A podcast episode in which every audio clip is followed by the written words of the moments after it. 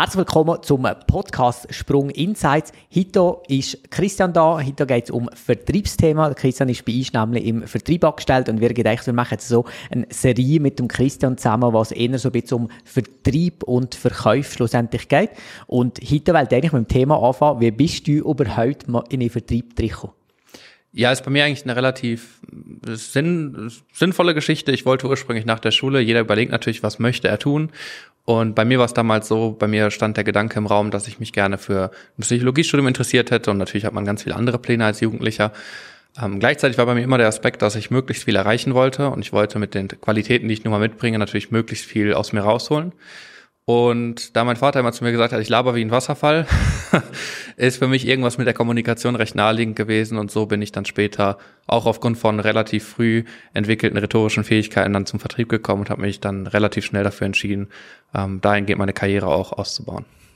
Wie, wie, wie startet man so einen Vertrieb drin? Also gibt es da mhm. irgendwie eine Ausbildung oder ich meine, es gibt ja die Weiterbildungen oder mhm. was immer. Und wie ist bei dir dazu mal das gewesen? Bei mir war es damals so, ich habe überlegt, habe mich natürlich zum Beruf informiert, wollte wissen, wie genau startet man am besten rein, was für Qualität muss man mitbringen, gibt es Ausbildung in dem Bereich und habe dann gelernt, dass es natürlich Ausbildungen gibt, die in die Richtung gehen. Das waren zum Beispiel der Kaufmann für Dialog, also ein Dialogkaufmann in Deutschland damals.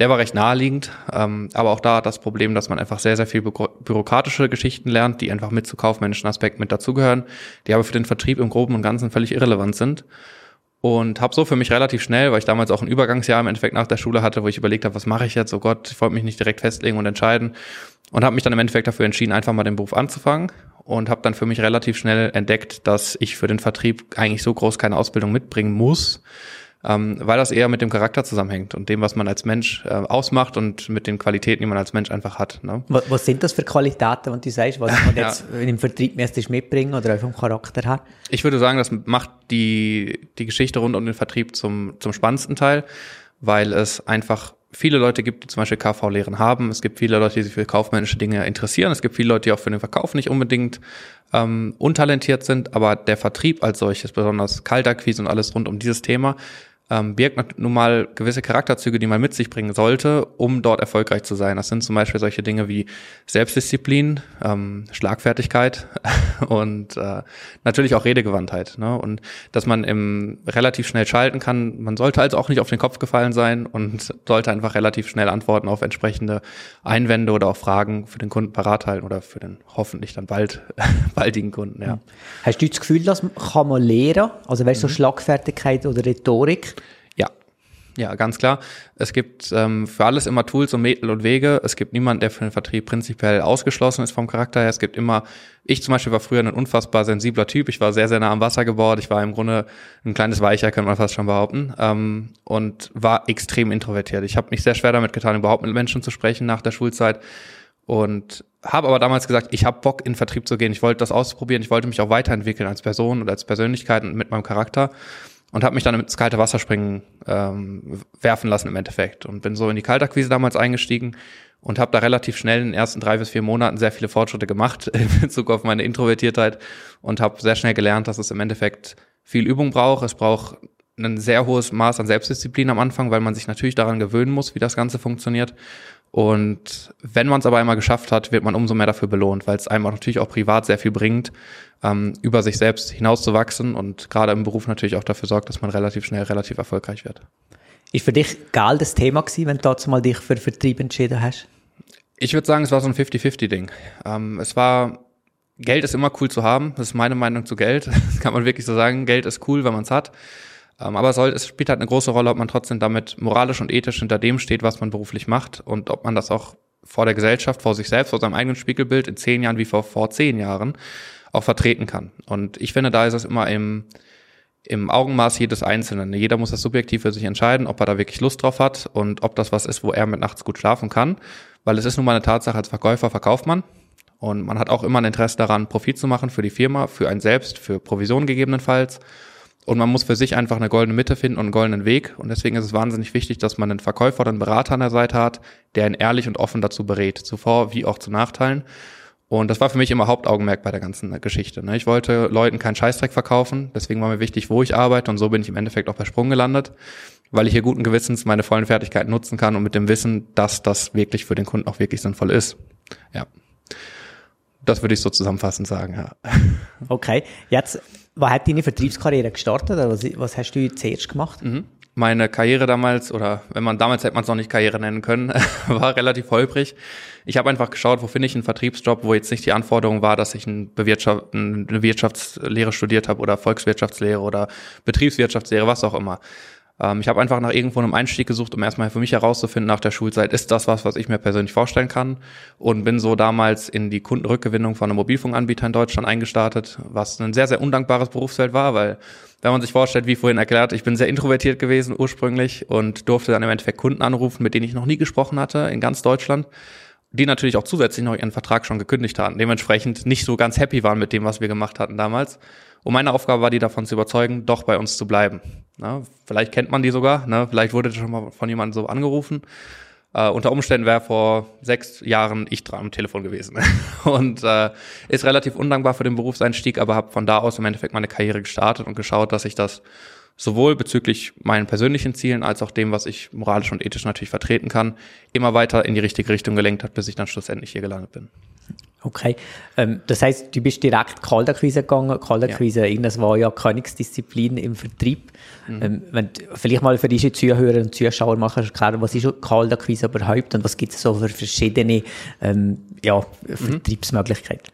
Ich würde das jetzt einmal mal metaphorisch so runterbrechen. Man muss sich das so vorstellen je öfter man jemandem die Hand schüttelt, umso wärmer wird die. Das heißt, je wärmer wird der Kontakt, umso mehr kennt man die Person. Wenn man noch nie die Hand vorher geschüttelt hat, ist die dementsprechend kalt. Das heißt, man muss natürlich dafür sorgen, dass der Einstieg recht gut funktioniert und genauso auch da. Kaltakquise bedeutet im Endeffekt nichts anderes, als dass kein Vorkontakt besteht. Das bedeutet, man kontaktiert jemanden, ohne dass der das sich wünscht, ohne dass die Person darauf eingestellt ist und auch ohne dass die Person darauf vorbereitet ist und holt sie dann und versucht sie dafür zu begeistern, was man selber beruflich macht und was die Firma vielleicht macht, für die man anruft und bietet ihnen somit dann den Mehrwert, versucht ihnen den darzulegen, um ein Interesse beim Gegenüber natürlich zu wecken. Ne? Und dementsprechend ist es relativ kompliziert, weil wie man sich vorstellen kann, die Warmakquise im Endeffekt, wenn ein Kunde zu dir kommt, ist natürlich viel, viel dankbarer. Jemand kommt zu dir, fragt, hey, soll ich das oder das kaufen? Man berät die Person vielleicht noch entsprechend, aber das Interesse ist bereits vorhanden. Genau. Und bei der Kaltakquise ist das Interesse erstmal gar nicht da. Das muss man erstmal wecken und deswegen ist die Kaltakquise etwas, etwas komplizierter als der herkömmliche Verkauf. ja. Was machst du am liebsten? Also mhm. es geht aber Kaltakquise oder Leute, die quasi selber auf dich zukommen oder was schon ein bisschen warm sind, was sich mit dem Unternehmen schon beschäftigt haben? Es kommt für mich ein bisschen darauf an, wie ich morgens aufstehe und auch darauf, wie man auf, wie viel man geschlafen hat. Im Groben und Ganzen ist ganz klar die Kaltakquise, weil sie zum einen mehr Herausforderungen birgt, dementsprechend für mich natürlich spannender ist ähm, gleichzeitig auch viel mehr Potenzial bietet, weil vorher keins vorhanden war. Das heißt, man alles, was man schafft und erreicht beim Kunden, ist im Endeffekt ein neu produzierter Mehrwert für uns als Firma, genauso wie für ihn. Anders als bei der Warmakquise. Und vor allem hat man die Möglichkeit zu glänzen. In der Warmakquise spielt es im Grunde keine Rolle, ob ich da sitze, ob du da sitzt oder auch etwaige andere Menschen, spielt keine Rolle. Ein Kunde kommt zu dir, begeistert sich für dein Produkt und will kaufen. Ähm, da muss man als Verkäufer nicht mehr viel tun. Und das Interesse für jemanden, für ein Produkt zu entwickeln oder für eine Dienstleistung, ist nochmal was ganz anderes und deutlich komplizierter und komplexer. Und ich würde im Groben und Ganzen sagen, macht mir die Kaltakquise viel mehr Spaß, weil sie auch einfach viel mehr Erfolgserlebnisse in dem Punkt dann birgt.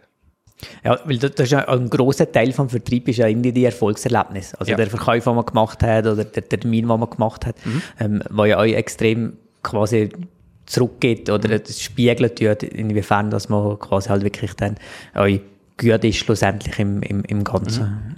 Das ist tatsächlich so. Ähm, es ist im, in der Kaltakquise ist halt alles auch gleichzeitig messbar und die Erfolgserlebnisse, die man natürlich generiert, sind zum einen natürlich nicht selbstverständlich, weil in der Kaltakquise ist es nun mal so, dass nicht jeder gut ist in dem, was er tut. Dementsprechend, wenn man da wirklich viel erreicht und man auch nicht mit der Einstellung reingeht, hey, ich werde jetzt den Termin ganz sicher machen. Aber es ist jedes Mal aufs Neue ein Kampf teilweise. Man hat auch mal geschenkte Kunden dabei, wo man wirklich sehr dankbar ist für die Gespräche. Aber man freut sich dann doch um jeden Kunden, der anfangs relativ abgeneigt war, wo man dann wirklich den Mehrwert herausfinden konnte, wo man auch viel Input geben konnte, wo man wirklich eine Herausforderung hat. Und wenn man es schafft, über diese Hürde rüberzukommen und Interesse beim Gegenüber zu wecken und noch eine gewisse Begeisterung und Gespanntheit für das, was man macht, äh, zu entwickeln, ähm, hat man natürlich einen gewissen Endorphinausstoß im Körper. Der äußert sich durch die verschiedensten Dinge. Ich kenne Leute im Vertrieb, die bei einem erfolgreichen Termin dann im Endeffekt auf dem Boden zehn Liegestütze machen, die durch den Raum schreien, ich habe einen Termin Äh, gleichzeitig bei mir nach vielen Jahren, die man es macht, ich freue mich immer noch immens. Ich springe jetzt nicht rum. Mein Ziel für 2024 wäre auch auf 200 Kilo zu steigen. Dementsprechend kann ich mir das nicht leisten, da jetzt irgendwie Kalorien zu verlieren. Ähm, aber es ist effektiv so, dass Endorphin natürlich ausgeschüttet werden. Es ist ein Erfolgserlebnis. Und wenn ich das so sagen kann, es macht auch in gewisser Form abhängig davon, weil man dieses, diese Glücksgefühle, die damit einhergehen und dieser Erfolgserlebnis bei erfolgreichem Abschluss, bei erfolgreicher, in unserem Fall Besetzung auch von einer Stelle fürs Marketing zum Beispiel, ähm, ist natürlich was, was man in anderen Berufsfeldern nicht findet. Ne? Man hat eine Routine, man macht seine Sachen, natürlich hat man gute und schlechte Tage, aber diese, diese Peaks im Laufe vom, im Tagesverlauf quasi, die sind natürlich im Vertrieb ganz immens. Und die halten einen dann auch im Job und begeistern einen. Ja. Du hast ja auch mal kurz einen, einen Austritt gemacht vom Vertrieb und hast mal gedacht, okay, ich gehe mal so eine andere Branche drin, mhm. aber du bist genau wegen dem wieder zurück. Das ist so, ja. Ich hatte ja ursprünglich äh, tatsächlich auch geplant, wie sieht's aus mit dem Psychologiestudium. Das war ganz ursprünglich noch in meiner Jugendzeit ein großes Thema bei mir. Und bei meinem Umzug hier in die Schweiz habe ich noch mit dem Gedanken gespielt, das vielleicht für mich weiter zu verfolgen und da weiter weiter anzuknüpfen und zu sagen, ich probiere es mal weiter und vielleicht ist es ja doch was für mich und habe dann aber relativ schnell im sozialen Berufsfeld gemerkt, dass mir die Arbeit zwar unfassbar Freude bereitet hat in einer gewissen Form, aber nicht erfüllt hat. Es war, es hat mir was gefehlt. Es haben mir diese Erfolgserlebnisse gefühlt. Es hat mir die die Greifbarkeit des des Erfolgs gefehlt. Man hat jeden Tag das Gleiche gemacht. Natürlich war man dankbar, wenn wenn Klienten und Patienten, wem auch immer, in welchem sozialen Berufsfeld auch immer, egal über welches wir sprechen, das ist eine unfassbar dankbare und schöne Arbeit, die auch unfassbar wichtig ist und für die ich persönlich großen Respekt empfinde. Aber für mich als Person hat mir einfach die gewisse Erfüllung gefühlt, für mich als Person den Erfolg, den ich selber erziele, wirklich auch messen zu können. Zu sagen, ich habe heute das erreicht, damit kann ich wirklich zufrieden sein. Und auch eine Steigerung wahrnehmen zu können in dem, was man tut. Und das ist halt für mich nur im Vertrieb zu finden. Und deswegen bin ich so glücklich in dem, was ich tue. das ist so, ja. Sehr cool. Du hast vorhin ein paar Mal gesagt, aber Psychologiestudium ist irgendwas, was mhm. im, im, im Raum gestanden. Ja. Inwiefern hat Verkauf und Vertrieb mit Psychologie heute zu tun? Es ist es hat auf diverse Arten und Weise mit dem, mit dem Vertrieb zu tun. Es ist, meistens ist es so, dass man im Vertrieb Techniken verwendet in der Psychologie durch die viele Praxis, der man sich ursprünglich gar nicht bewusst ist. Man fängt an, gewisse Dinge mit einzubauen, wie eine Spiegelkommunikation zum Beispiel, die Gestik und Mimik vom Gegenüber zu spiegeln um dafür zu sorgen, dass das Gegenüber sich natürlich auch mit akzeptiert fühlt und angenommen fühlt und nicht überrannt wird von irgendwelchen ähm, Endorphinausgüssen bei mir, wo ich anrufe mit schönen guten Tag, Christian Segler. Das sind natürlich Sachen, die, die man irgendwann lernt, nicht mehr zu tun, weil man natürlich aufgrund von Erfahrungen gemerkt hat, das funktioniert, kommt nicht so gut an bei einem gewissen Klientel. Und dementsprechend hat man gewisse Praktiken quasi mit übernommen. Und wenn man wirklich im Vertrieb in die Tiefe geht, hat Vertrieb auf diversen Ebenen mit Psychologie zu tun. Und natürlich ähm, gibt es positive, Negativbeispiele. Es gibt natürlich auch in der Psychologie gewisse Dinge, um Menschen zum Beispiel zu manipulieren. Ähm, da persönlich halte ich überhaupt nichts von. Es geht immer darum, ein ehrliches Interesse zu wecken.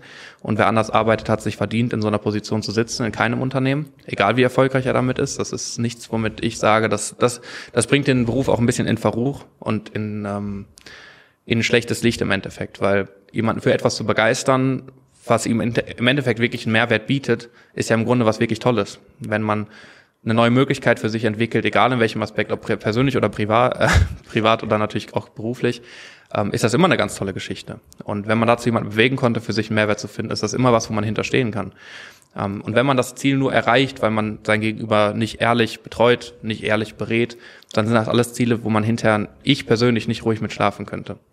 Und dementsprechend hat mich aber auch dieser psychologische Aspekt mit im Vertrieb und die Tatsache, dass ich mich sehr viel mit Psychologie auch im Privaten weiter auseinandersetzen konnte, ohne was völlig Verschiedenes vom Vertrieb zu machen, natürlich dabei mit unterstützt, mich so für das Berufsfeld zu begeistern, ja.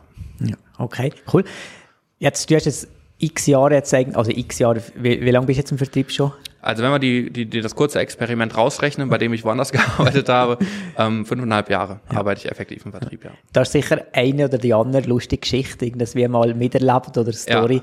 wenn du hier vielleicht mal so ein, zwei magst teilen. Ja, sehr gerne. Ähm, ich überlege mir ganz kurz, welche ich am besten teile und welche ich teilen kann, ohne Datenschutzgeheimnisse zu offenbaren. Ähm, es gab in der Vergangenheit, gerade auch bei meiner ersten beruflichen Station war es tatsächlich so, bei der Kundenrückgewinnung für den Mobilfunkanbieter, wo ich versehentlich und ohne Absicht einen jungen Mann beim Fremdgehen erwischt hatte. Das war äh, irgendwo lustig für mich als Privatperson, weil es weder meine Absicht noch mein Ziel bei dem Ganzen war, aber natürlich ist, man hat sich hinterher gefragt, wie das passieren konnte und fand es in dem Moment natürlich auch lustig. Ähm, es war eine ganz, ganz komische Geschichte. Ich wollte ursprünglich den Mann erreichen. Eine Dame ist ans Telefon gegangen, ähm, die mir dann gesagt hat, er sei gerade nicht zu sprechen. Im Vertrag waren aber auch noch eine andere Person mit aufgeführt. Es war ein Familienvertrag. Und ich habe dann die Ehefrau quasi angerufen, wo ich gefragt habe, hey, wie sieht's denn aus? Und dann hat sie gesagt, ihr Mann sei bei der Arbeit. Und dann habe ich gesagt, ich habe ihn gerade versucht zu erreichen, aber da ist eine Dame mit ans Telefon gegangen. Und dann hat er gesagt, aber jetzt nicht so eine junge Dame mit, diesen, mit so einer relativ hellen Stimme, oder? Und dann ist die Frau am Telefon völlig durchgedreht. Ne? Die war völlig perplex und ist sehr sauer geworden, hat gesagt, dieses Arschloch und hat angefangen rumzuschreien.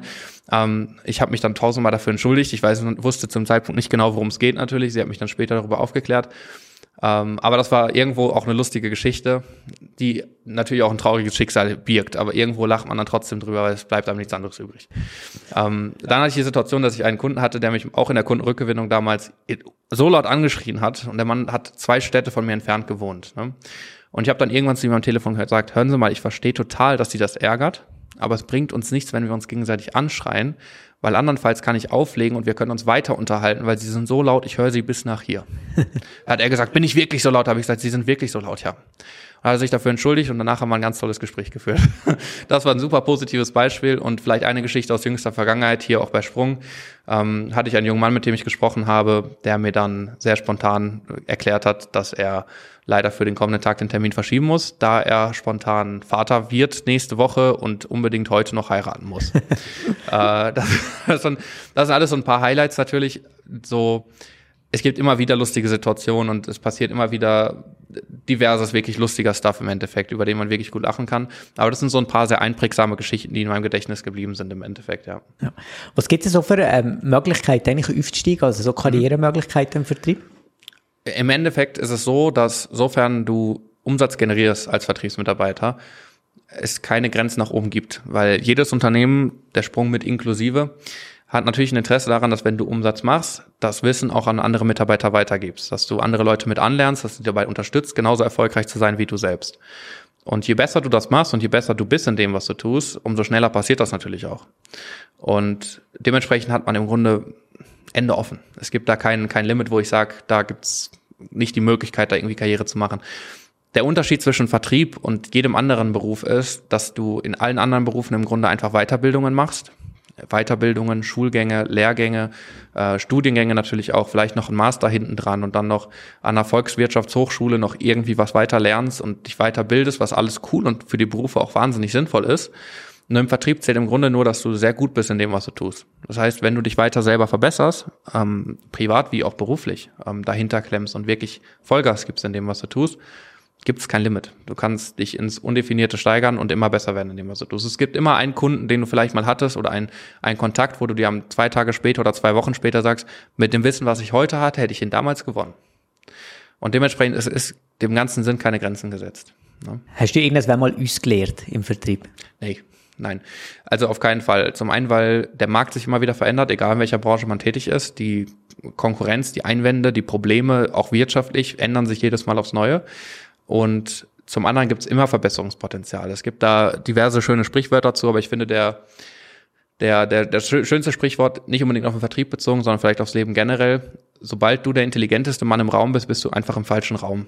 Und das ist im Vertrieb genauso. Man kann sich immer an gewissen Menschen messen und sich damit zufrieden geben, was man tut.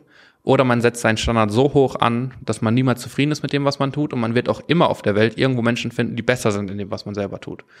Deswegen ist eine gewisse gesunde Arroganz im Vertrieb total hilfreich. Wenn man sagt, ich bin gut in dem, was ich tue, super, tippitopp. Und das Ziel soll auch unbedingt sein, dass du der Beste wirst in dem, was du tust, weil sonst bist du im Vertrieb auch falsch. Es sollte schon die Ambition sein, sich stetig zu verbessern.